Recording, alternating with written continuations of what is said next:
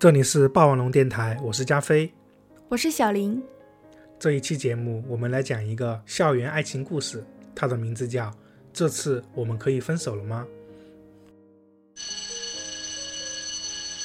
高二那年，我与一个叫郑小燕的女生协议分手。这段感情的症结在于，我和郑小燕的早恋是对的，因为我们填补了对方的生活。但是被班主任发现我们的早恋是错的，因为我们违反了校规。出于以上原因，我们的感情出现了危机。我的班主任是一个善解人意的人，他给我们一个协议分手的机会，但是作为惩罚，我要在课堂上朗读这份协议。起初我是这么写的：我和郑小燕同学的早恋问题出在我的身上，我为了排解寂寞而与郑小燕同学谈恋爱，我自觉是对不起学校。和老师对我的栽培，我决定与郑小燕同学一刀两断。二零一零年三月，叶小白禅坐。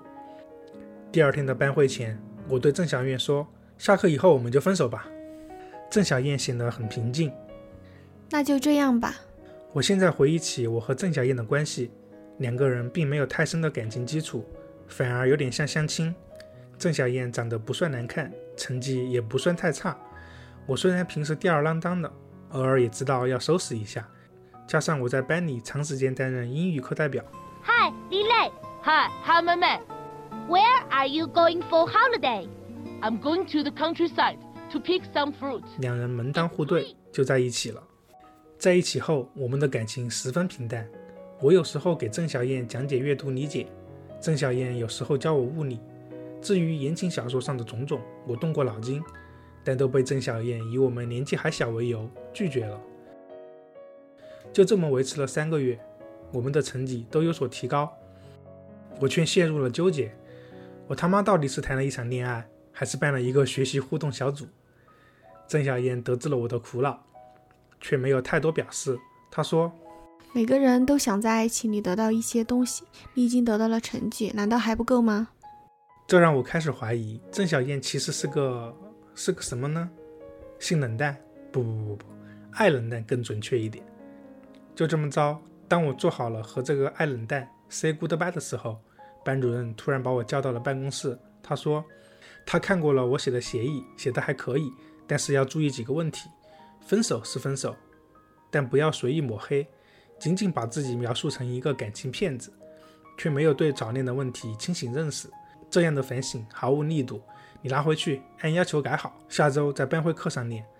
下课后，我找到郑小燕，我说：“分手协议要改，我们又不能分手了。”郑小燕说：“哦，那好吧。”按理来说，我和郑小燕把恋爱谈成这个样子，实在是很失败。可问题在于，我们都把恋爱谈成了这个样子，还会被班主任发现。我差不多要给我这个班主任给跪了。被班主任抓到的那一次，是一天下了晚自习，我和郑小燕走在回家的路上。她刚看完一本《首相图解大全》，抓着我的手，非常认真地说：“你的生命线很短，很可能五十五岁就死掉。”我觉得很神奇，就让他看看我的感情线。他说：“后半截与生命线平行，再往后分叉了，这说明你老年会出轨。”我想了一下，只活到五十五岁还出轨的我，大概是被老婆给削了吧。我说：“前半截呢？”郑小燕说。前半截乱七八糟，看不出来。我将信将疑，拿过郑小燕的手说：“让我看看你的。”郑小燕挣扎了一下，放弃了。我摸索着说：“这条是感情线吗？”郑小燕说：“你这是在把脉。”班主任说：“你这是在把妹。”从一旁无声无息冒出来的班主任，把我俩吓了个人仰马翻。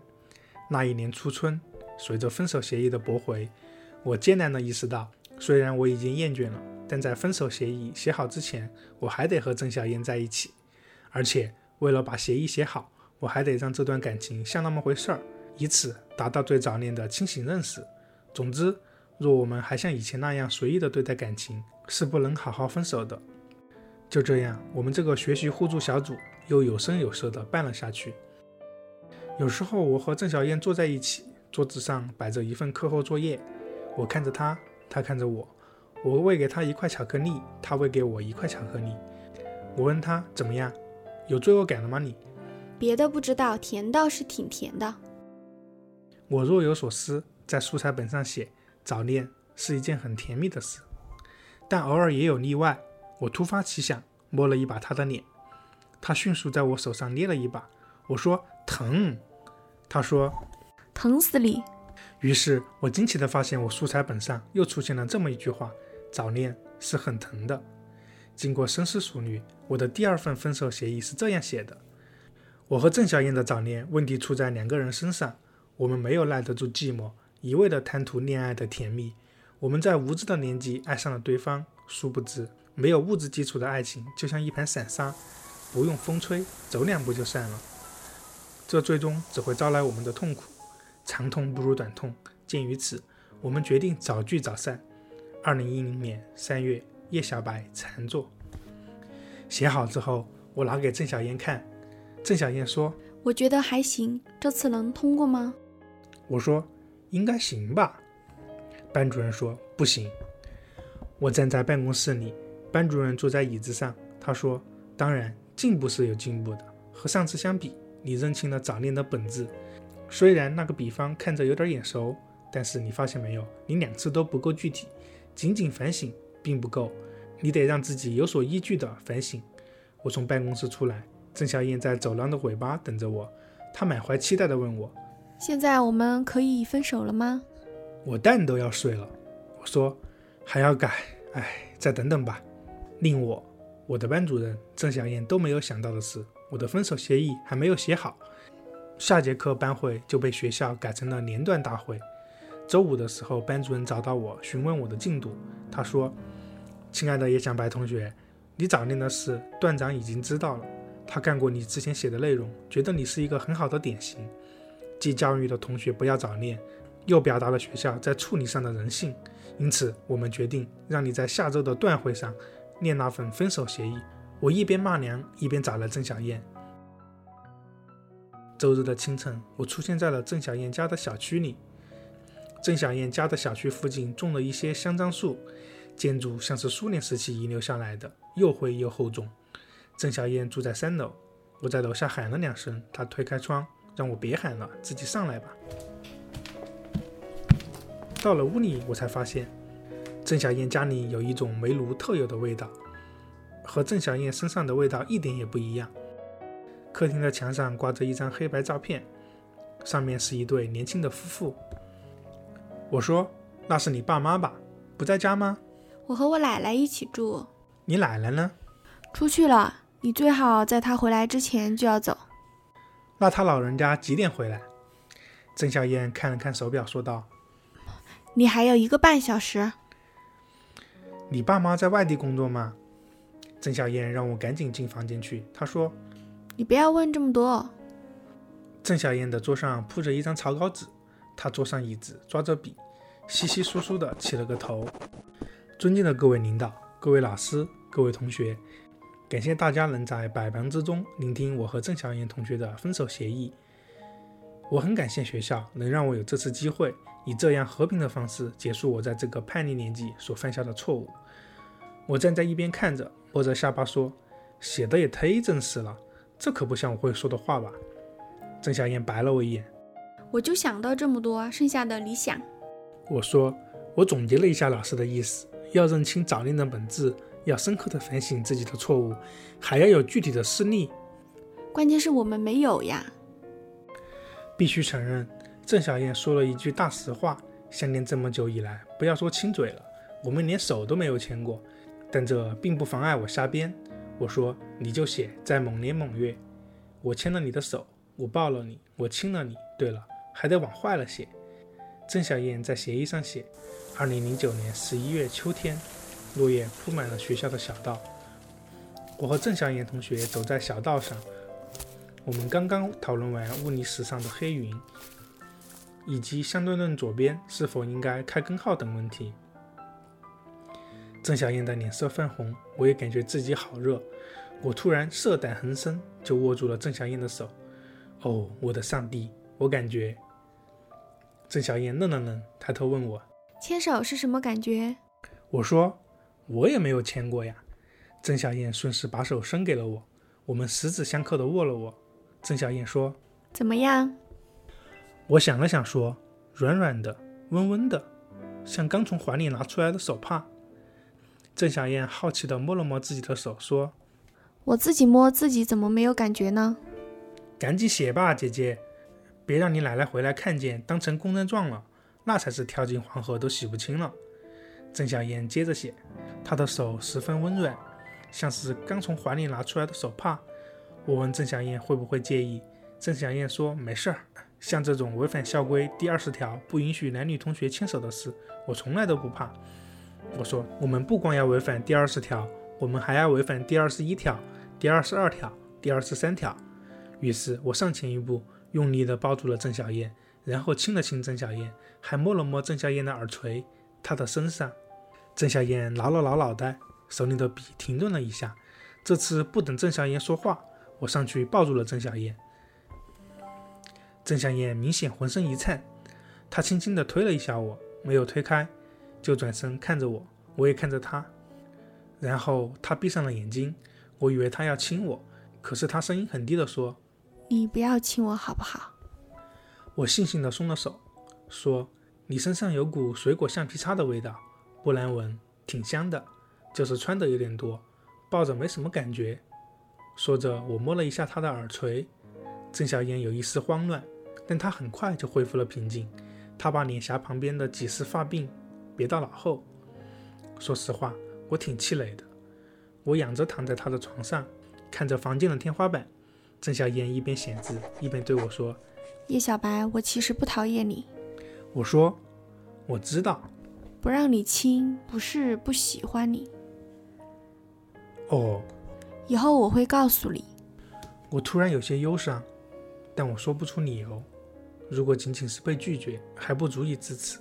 现在想起来，也许是他的心底紧锁的门让我沮丧。我知道，对于他那些只有以后才能告诉我的事情。现在的我只不过是一个动手动脚的小挫逼。房间里安静了一会儿，我感觉自己快要睡着了。后来他问我：“明天那么多人，你会不会害怕？”“可能吧，万一话都紧张的说不出来，就太挫逼了。”“你可以把台下的人都想象成南瓜。”“面对着那么多南瓜也够呛。”“那你就只看我。”好的，南瓜。他家的钟滴滴答答的走，我也不清楚自己有没有睡着。最后，郑小燕推了推我说：“她奶奶快回来了。”我迅速的下了床，拿上纸笔离开了她的家。走的时候，我抬头看了一眼她的窗户，她对我挥了挥手，张了张嘴，口型是西瓜。不知是不是错觉，开段会那一天，似乎半个学校的人都来了。一系列领导发完言后，我被请到了台上。我寻找了一下郑小燕，她坐在角落里，眼睛穿过人群望着我。我翻开准备好的稿子，大声念道：“尊敬的各位领导、各位老师、各位同学，感谢大家能在百忙之中聆听我和郑小燕同学的分手协议。我很感谢学校能让我有机会以这样和平的方式结束我在这个叛逆年纪所犯下的错误。”二零零九年十一月，我和郑小燕同学在空荡的教室里。我问郑小燕同学借了半块橡皮，她说：“我送你一块吧。”一起走出教室后，我们在操场附近的小道上散步。当时已经是秋天了，落叶和晚霞一起落了下来。走在我身边的郑小燕像是铺了一层金粉，煞是可爱。我色胆横生，就对她说：“我决定违反校规第二十条，不允许男女同学牵手的规定。”然后我牵了她的手，她用力的抗拒，这激怒了我。于是我决定继续违反校规第二十一条、第二十二条以及第二十三条。我抱了亲了郑小燕，也摸了摸郑小燕的耳垂。正当我疑惑第二十四条规定是什么的时候，我突然意识到学校是绝对不允许早恋的。于是我说：“嘿，这位同学，你还没成年吧？”郑小燕梨花带雨地说：“我没有啊。”我说：“那么我就要强迫你和我恋爱。”就这样，我和郑小燕早恋了。事后，经过班主任的制止和教育，我明白了自己所犯的错误。我为了排解自己的寂寞，强迫郑小燕同学接受我，却忽略了郑小燕还是一个学生的事实。我这样的感情既不成熟，也不符合校规。鉴于此，我决定与郑小燕同学正式分手。二零一零年四月，叶小白禅坐。我抬起头，扫了一眼郑小燕，她正吃惊地望着我，眼睛瞪得大大的。我快乐地想，没想到吧，郑小燕就这么被我摆了一道。断会那天，我的发言激怒了两个人，一个是郑小燕，一个是校长。这次居然不是班主任，我和班主任自己都颇感意外。班主任向我传达了校长的意思，下周一有个升旗仪式，届时全校师生齐聚一堂，聆听叶小白同学的分手协议。据班主任说，我的稿子虽然言过其实了一点，但态度诚恳，总的来说其实是合格的。不幸的是那天断会，校长也在，他没有了解前因后果，只单独听了我那一份，他勃然大怒，认定我是清流一中建校以来最大的败类。幸运的是，经过段长的解释，校长不再愤怒；不幸的是，经过段长的解释，校长很高兴地意识到我是一个很好的典型。郑小燕来找我，她质问我最后为什么改掉分手协议。我说：“你那份我弄丢了，临上台时我临时写的。”叶小白，你不要说谎话。好吧，其实我是落在家里了。不说算了，贱人。他转身就要走。我拉住了他的辫子，他回过头，捂着脑袋，狠狠地看着我。我说：“我后来重新读了一遍，觉得不好，就改了。你是女生，和我们男生不一样，我们是耍流氓都很光荣，你就算了吧，就这样吧。分手协议已经定下来了，下周一我还要在全校面前念一次。这次可真的分手了。”郑小燕没有说话，她瞪了我一眼，转头大步地走了。我最终没有到台上演讲那份分手协议。在那个周一，当校长让我上台的时候，郑小燕带着她写的那份分手协议走上了讲台。听完了她讲的内容，校长没有再让我上台，班主任也不再提起此事。然后那一年的春天就结束了。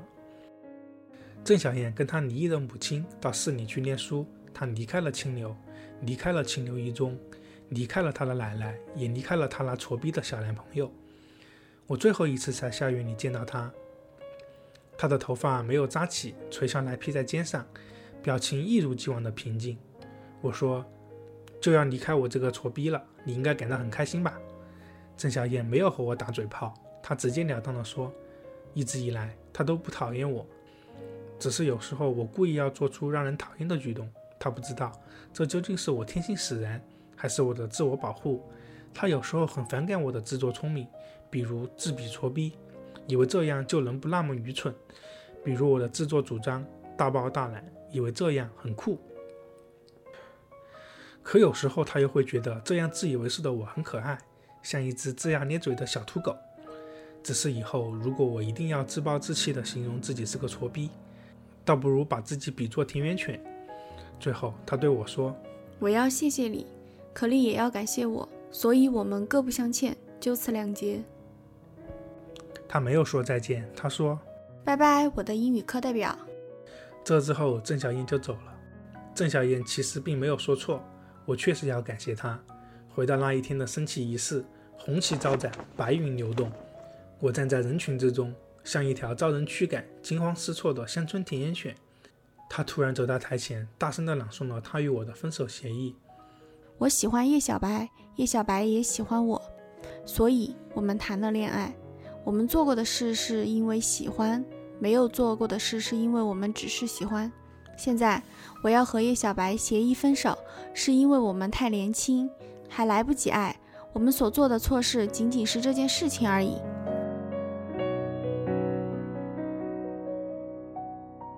这一期的故事到这里就结束了。关注霸王龙电台的微信公众号“霸王龙 FM”。我们的节目在主流的播客平台都有上线。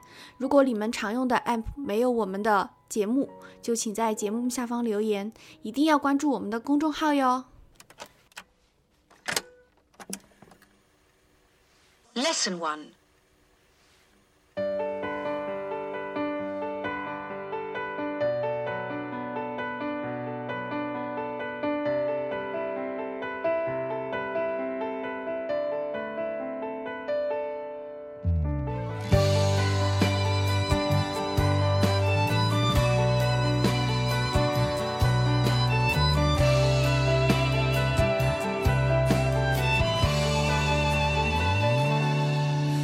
是从那本英语书开始的。那书中的男孩李雷，身边的女孩名叫韩梅梅，还有吉姆、莉莉和露西，凯特琳、涛和昂口王，一只会说话的鹦鹉叫 Polly，它到处飞。好多年没有再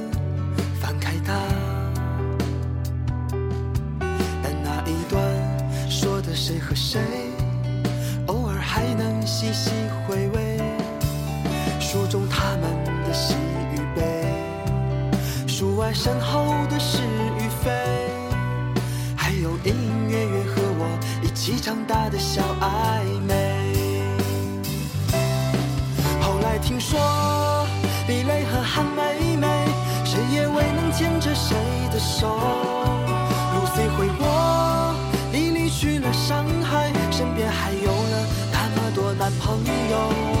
吉姆做了汽车公司经理，娶了中国太太衣食无忧。林涛当了警察，昂口王他去年退了休。有点遗憾，李雷和韩梅梅，谁也未能牵着谁的手。一样的是，我们都有了个当初不曾料想